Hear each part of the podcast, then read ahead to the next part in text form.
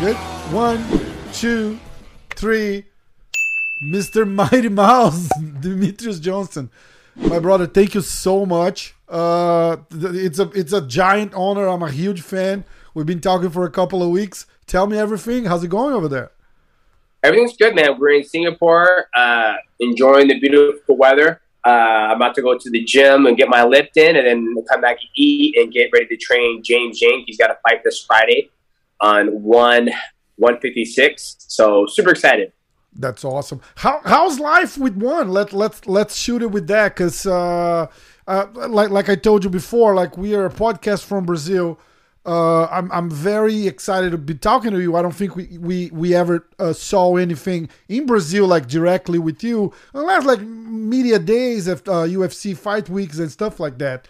Nothing like kind of like this close and personal. So let's talk life on one championship how awesome it is i have a, a bunch of friends i want to say thank you to my good friend uh bibiano that hook us up so uh th- how how's life yeah life's great at one um obviously it's over based in singapore beautiful country beautiful organization it's you know the home of martial arts it has every single thing every art form kickboxing muay thai mixed martial arts, jiu-jitsu, grappling, even boxing.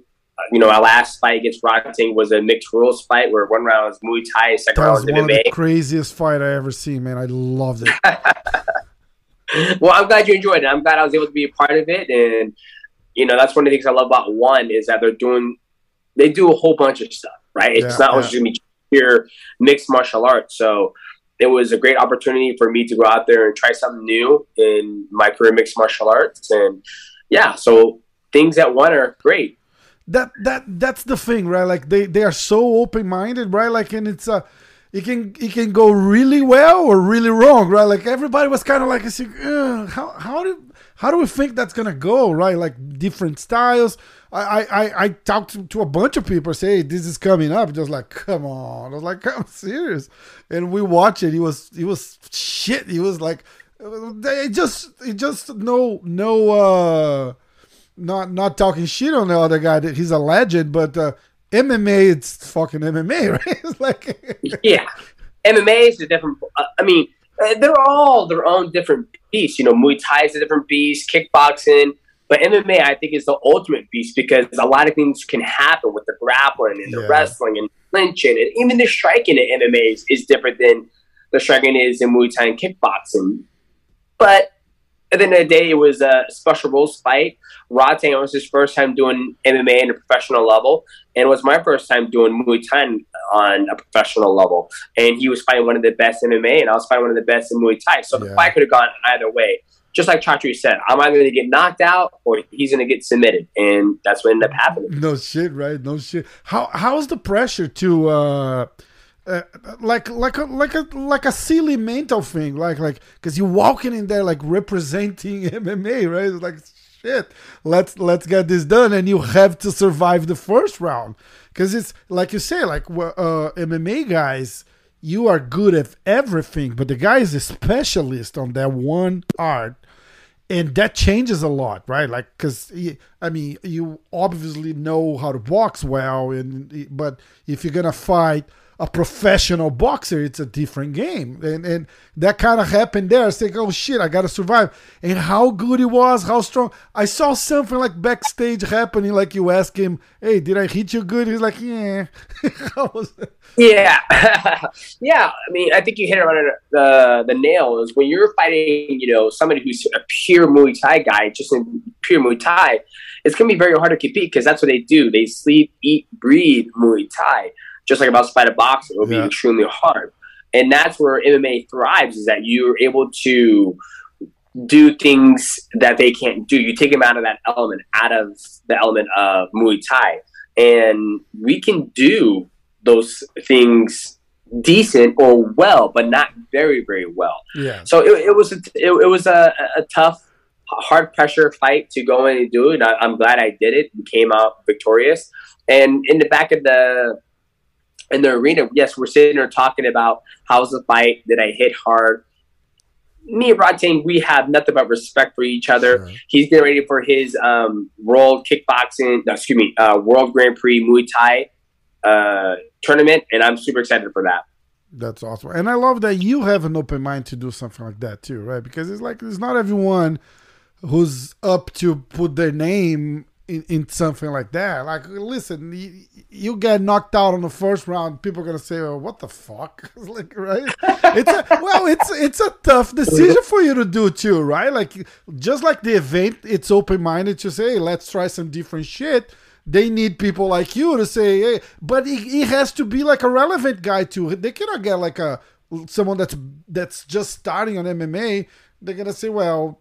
They, it it what I'm trying to say is like it, it, it takes a, like some big fucking balls to say, all right, I'm one of the best MMA fighters in history.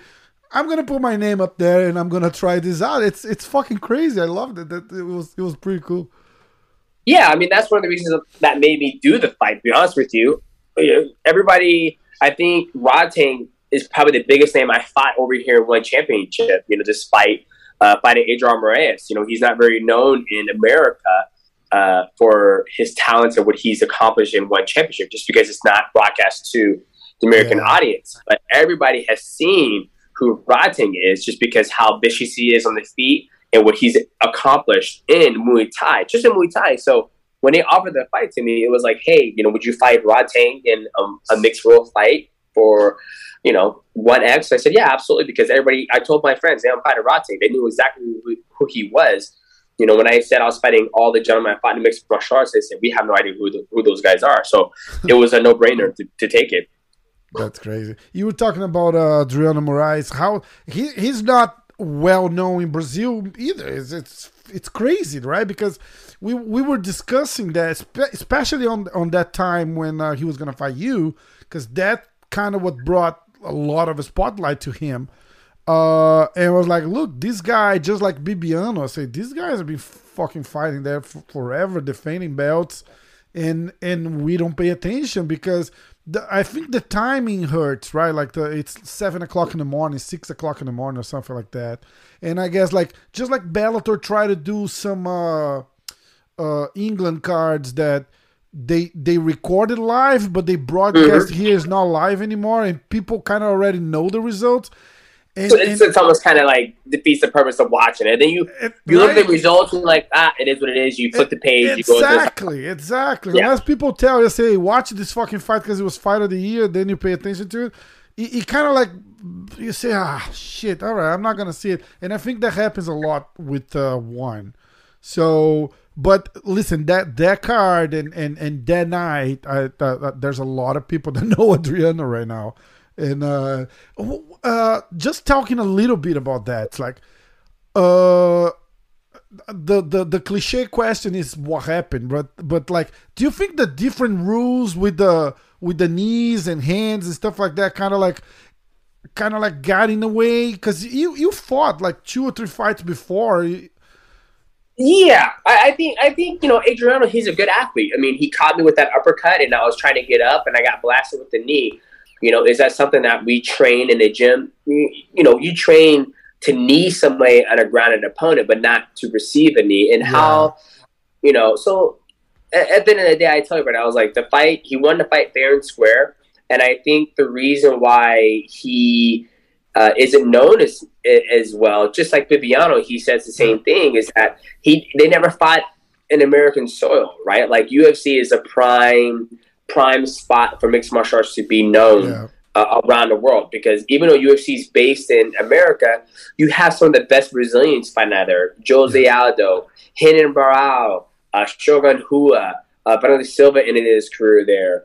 Um, you know, you have Marlon uh, Marlon Moraes who just retired from mixed martial arts. Just retired. That was crazy. Just retired. I mean, Charles Oliveira, um, yeah. one of the best lightweights in the world. So the biggest Brazilian names in mixed martial arts are over in uh, the UFC in America. Yeah. So I think the Brazilians are going to follow, and those guys still live there. That's another big thing too that they have to realize is that you know a lot of the Brazilians they tend to move out of Brazil which means the the native, and this is my perspective, the natives don't follow him as much. But when you have a guy like Charles Oliveira who still lives in Brazil, Yeah. he wins his fight. He comes home. They throw him a big giant parade. He's on top of you know the fire truck. That person who's in the in Brazil is going to resonate with that athlete more than somebody who's living in stateside who's fighting sense. over Asia. That's that's how I see. it. So that's why I think those guys have more of a following. Even Jose Aldo, he's got a burger joint in Brazil. So Yeah. those guys are still in their native their native country, um, representing their country to where you know guys like Adriano Bibiano Fernandes. Um, there's a, there's a lot of the athletes um, who are well known or champions who aren't as well known that are champions just don't have the same support as the guys who fight um, out of Brazil. Out of essentially. Brazil. Yeah, that, that makes sense. Did did do you feel uh, a, a little bit of that, like that you're fighting in Asia now? You walk around here in the United. I'm in New York, so you you walk around the states, and people's like, "Hey, what happened to you, man? Like you're not fighting No. anymore." One thousand percent. A lot of people think I retired from mixed martial arts, and these are the people who don't who don't follow me on social media, who aren't part of uh, that platform. Our, I should our say. bubble, right? Like I say, like we we follow Our- so our- much that we are not referenced to anything MMA because like we it's it's our thing. Like we know everything. It's like Exactly. it's nice to be out of the bubble and see what it feels, right? Exactly. So if I'm not on social media or not watching on TV, I can I I don't know what's going on with mixed martial arts or who's fighting or when the fights were. Like that's just who I am. And now me being a father, 35 years old, I'm traveling. I'm helping my teammate get ready, for his fight when I get back home. You know, I'll be celebrating my wife's birthday. Then we're going to Mexico. So I'll be outside of that bubble of mixed martial arts where I'm not too concerned what's going on in it. But when I was fighting in America, everybody knew it was going on because I was on Q13 Fox. I was on ESPN, Yeah. uh, ESPN top 10 plays of the week. So a lot of people saw that I was still um, active and competing, but a lot of people don't really are exposed to one championship. So when they see me when I'm walking around in the area I live, they're like, "Oh shit, you know, I loved your career, man. You did amazing, and you know, I'm sad to see you retired." I'm like, "I'm not retired. I still fight." They're like, "Where?" And I'm like, "One championship." And then they get introduced to one championship. And yeah, it, it happens, and there's nothing wrong with that because, like we said, they're not in that mixed martial arts bubble where they're following us every single day, which is Yeah. totally fine. Yeah. Do, do you get a lot in Brazil? Uh, some like some of the regular fans, they're like, uh, "So, do you fight uh, UFC?" And, and like, do they ask us like, "Oh, you're fighting at one championship, but is that UFC?" it's like Yeah. they, they call it like MMA. They call it UFC, right? Exactly, and that's just uh, credit to UFC what they've done with their brand of spreading it all around the world, and it's the brand of UFC Ultimate Fighting Championship. So, which is fine. And like I said, the top the top Brazilian athletes in the world in mixed martial arts are fighting in the UFC. Yeah. You know, when you have a champion from Brazil go to America and win a belt and come back to Brazil and live in Brazil, that's where that's where I feel like that mold gets It No, I don't carries a it- different it- weight, right? Like I it carries it. a diff- it just carries a different weight. Where if if uh, Bibiano and Adrian Moraes Moraes would fight, they fight in um, you know uh, one championship. If they were Yeah. to live in Brazil, they're surrounded by all Brazilian media. Everything they do is you know all their interviews mostly going to probably be in Brazil. And then they leave Brazil. You know, Bibiano leaves Manaus goes to Singapore, wins the belt, comes back home to Manaus, his family in Manaus. but I, I think it's different because the coverage there it's a little complicated on that. Like even Uh, even yeah. even the, the, we, we have that one channel there that's called Combate that Uh, that plays the, the the UFC and and that's about it. I think now they do. I think there's a there's a open uh, air TV channel that plays one championship, and I think ESPN Brazil it's playing Bellator, but it's they they, still Ah. crawling and it's very poor. Even Combate the the the, the transmission. It's they have like they have guys names like Werdum doing commentary, and Yep, yep. and and Werdum jumps in on a on a freaking like a speakerphone from from his cell phone, and, and on a, on a on a professional uh, UFC trends. Like you're watching like the biggest pay per view of the year, and and comes Werdum like, yeah, I think he's kicking really well. It's it's it's, it's it hurts to watch. You know? So Ah, gotcha. we're still crawling on, on that thing. I heard the UFC might bring a fight pass to Brazil now and unplug from Combate and and and and, and do its own thing. So I, I actually think that might be better for the for Yeah, the athletes. and that, and that makes sense too. Like I said, right? So if the television deal or whatever it may be in Brazil not as up to par with what championship, UFC, Yeah. Bellator, whatever it may be, that's going to hurt the viewership. But when you have the native who lives in Brazil and the Brazilian outlets cover him Yeah. and say, "Hey, Charles Oliveira is going out to fight, defend, defend our his belt, defend our country against Justin Gaethje, May, whatever it is," and he takes off, and then you know, then they see the video, the the the, the commentator might be horrible, whatever. Then he wins, and they they visualize seeing him. Then he comes back home. That's where. It, that's It, where that it- it grabs the he grabs that other fan. It's like, oh wait, this guy, oh shit, he's a champion and this and that. Yes. Yeah, you're right. You absolutely Yes, right. and, and, I, and I, oh, shit, I just read about it, and here you are in the streets, and you live here. Oh my god, that's where I think yeah. um, the, the the and then it's like, oh shit, you fight UFC, and then it's like, well, I'm Brazilian Jiu-Jitsu, MMA, etc. yeah, so that's yeah. where, to bring that all into context. So that's where it comes from, I think. How is this this uh, thing for you now that uh, I remember uh, before the, the the Reebok deal with the UFC? You you used to be sponsored by like Xbox, by Microsoft. You were like a big streamer and stuff like that. Reebok comes, takes that all away. You uh, uh, one championship is pretty open for that, right? Like uh, sponsorships and stuff like that. And also, how is the difference in the in the weight cut? People are very familiar because I I brought Adriano here a bunch of times and uh, Bibiano here a bunch of times. They all talk really well. How is the the weight cut? Basically, everybody's like a weight class up, and you you have the dehydration. What uh, do a little comparison? I don't want you to shit on on the UFC. Just like a hey, this is better. This is this is not. I I, I think everybody should be doing what you guys are doing at one. I I, I hope you agree with me because it's you, you see performances like John Lineker, like shit, this guy.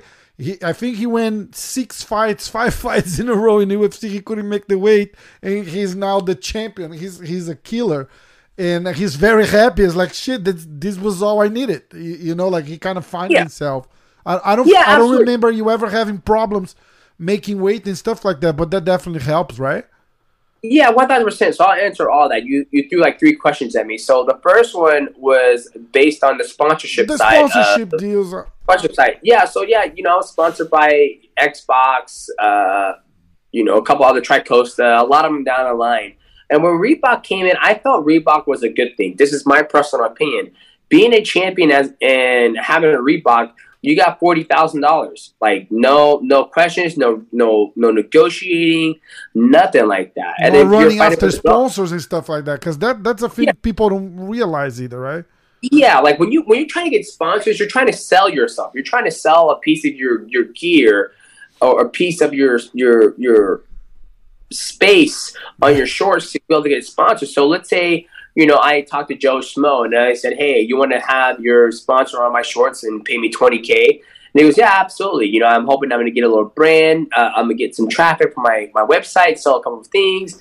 And you do it and you get to 20K, then the gentleman doesn't see anything out out out of that, right? Out, out of the the sponsorship. So I felt like that was the hardest thing for flyweights at that time to get sponsorships, where it's like nobody really cared about watching us. The viewership wasn't there. But being a champion, a part of Reebok, it was 40k each time I fight. No questions asked. 40k, 40k. okay. So if I fought three times a year as a champion, that's 4 12. That was 120k just in sponsorships. Well, I didn't have Yeah. to worry about nothing. So that's the nice thing. And nowadays, sponsorships are, I feel like it's dry. Like, Oh, it's awful. know, it's, it's awful. awful. We, So we are literally the number one MMA podcast in Brazil. Uh, and I have no sport. I have Manscaped. They sponsor the the UFC, but it's a deal like, hey, high five, kind of like, hey, Yeah. and that's yeah, about they- they'll, it. they'll, they'll support you with product, but they're not gonna be like, "Hey, we love your podcast. We want to be part of it. We're gonna give you, you know, five k a month just to support you." Yeah. that the, the, that time in, in, sponsorship is long gone. Like I long gone. I mean, I've had some great sponsorship with Zevia on it, where they were supporting me monthly. And, and loved it. It helped out financially. Um, you know, right now I have Evolve. I have Quantum Squares where we're trying to push the brand and Evolve. They, they take care of me when I'm out here in Singapore they allow me to use her gym, so I love it. But sponsorships is, is is a different beast from now to when I was fighting in in the UFC. Uh-huh. Uh, now moving to the next question about weight cutting. So in one championship for the athletes or the, the viewerships who don't uh, know how it works, uh, you have to make weight twice, and there's a hydration test, so where everybody moves up a weight. So when I was in the UFC, I fought at 125. Uh, now I fight at 135, but it's still considered flyweight. Yes. Now I have different I have different feelings about that. Is this the healthier way for the athletes? One thousand percent, one thousand percent. But at the end of the day, nobody tells you you have to cut to 125. So if I fought in the UFC again, I wouldn't cut to 125. I don't. I wouldn't want to do it to my body. I'm 35 years old. I'm not. I'm not going to do it to my body. I'm. Mm-hmm. It's getting. It's. I'm just getting older. I'm not going to do it. And you know, as for John Lineker, I think he could have made 125. He didn't have to fight at 125. He could have fought at 145. But he, he has that weird culture, right? Like you, you, you would come in in the UFC like at 135. You have like yep. a 155er cutting down to 135 to fight, and it's what the right?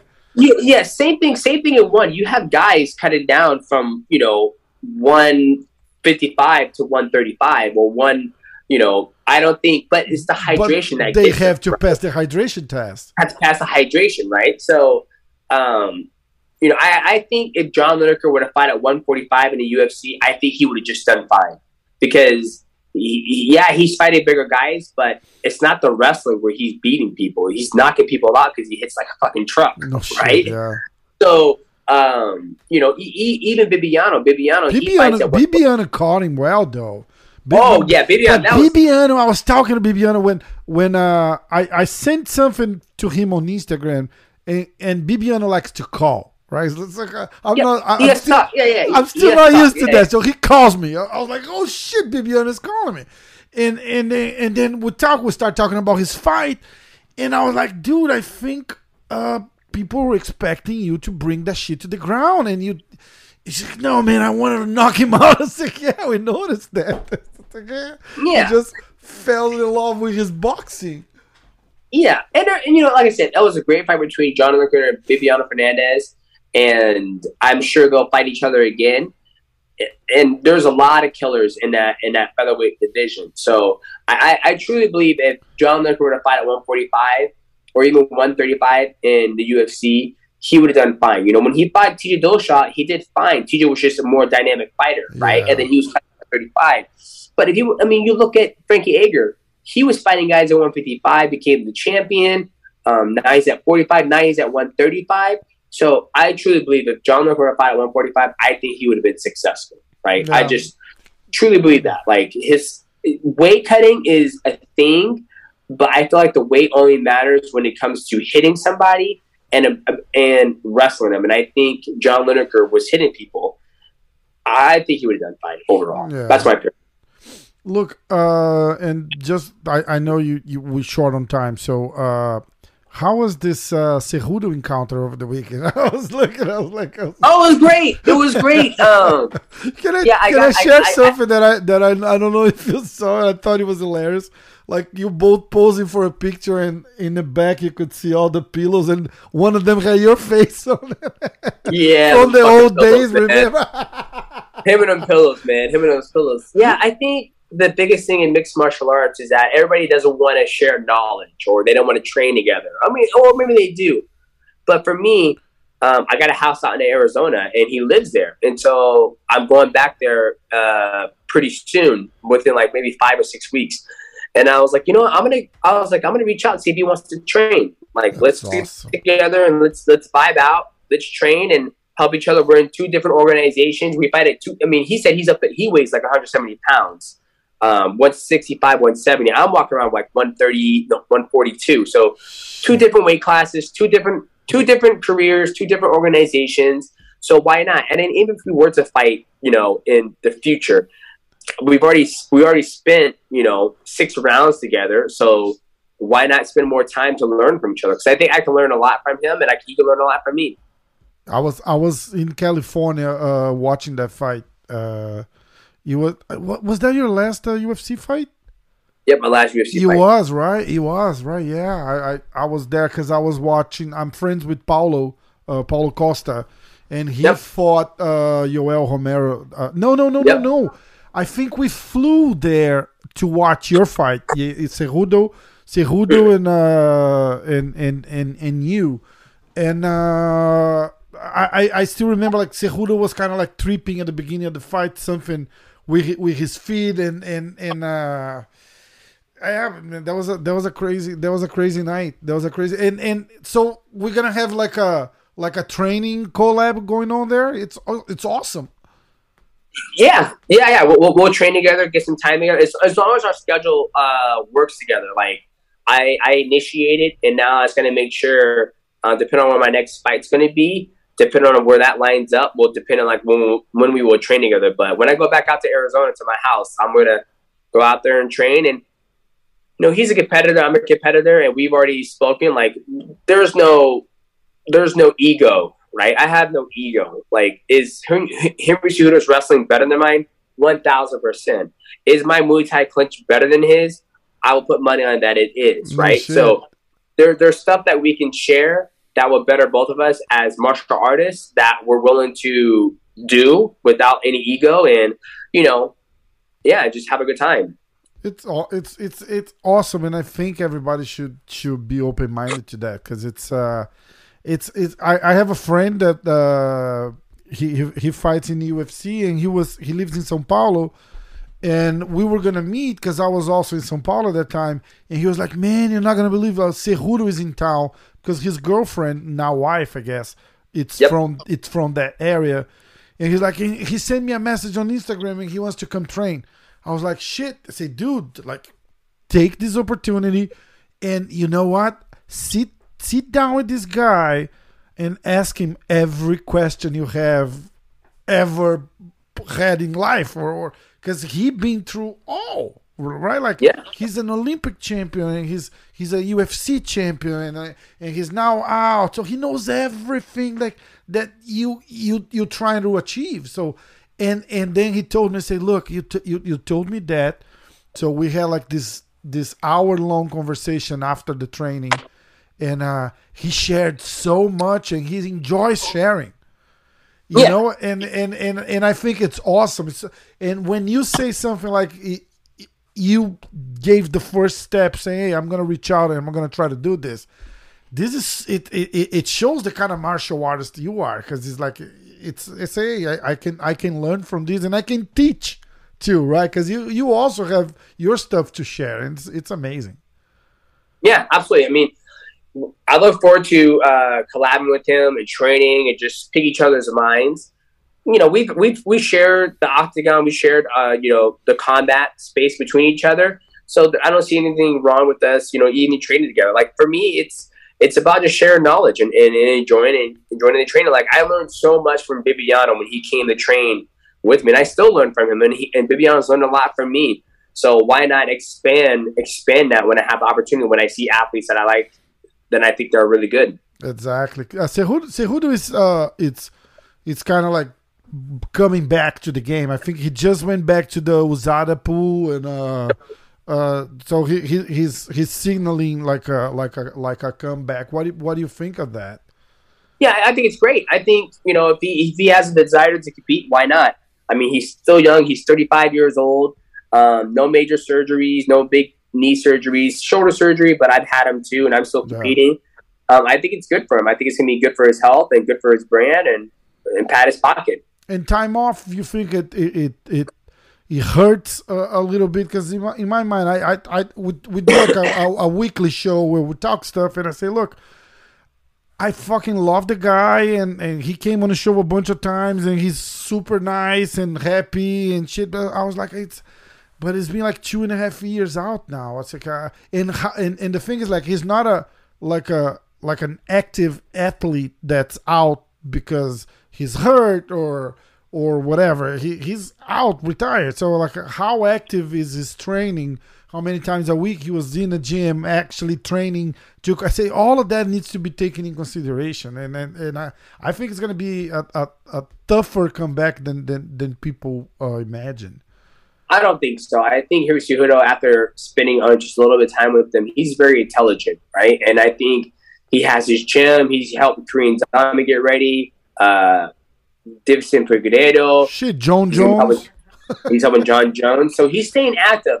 Sometimes for an athlete to get better, they need to take time off to focus on the the body and just focus on life, right? Like he's he just got married. He has his first child at 35 years old. So competing isn't life isn't about just competing and fighting all the time, right? Like you got to set time away to be able to enjoy life because there's no sense of working your ass off your whole entire life and when you're all done working you don't get a chance to live a life right so I think this time I think this time off is going to benefit him I think when he's ready and he gets his body right and he comes back to compete, I think he's going to do what he did, you know, the, for his career is be successful. I love I loved your answer. I loved your answer. It makes it makes total sense too. My brother, uh any anything in your in the short horizon for you as far as fights, uh what's coming and anything we can we can keep an eye on or um you guys can watch soon, James right? Yeah, too soon. Um and you can watch James Eng. He's fighting Friday uh-huh. Uh, one championship, 156. Uh, so super excited to be out here in Singapore, helping get ready for that. But as for your boy, I'm relaxing. I'm gonna go hit the gym, hit this, hit these biceps and back, and uh, that's it. All right, man. We'll we'll stay tuned and we'll we'll we'll, we'll watch close. As soon as uh, you have a fight, I'll I'll shoot you a message. Maybe we'll talk about that a little bit. And uh, count with me in the show. Doors are open. Anything you need to promote, anything I can help, count me in. Awesome. Likewise, man. Just hit me if you want anything. And so sorry that we took so long to get together, but I'm happy we did this and look forward to hearing from you. Sounds good, man. I'm a big fan and stay there, stay healthy, and let's uh can can wait to see you Friday, man. Awesome. Thanks, brother. Thanks, man.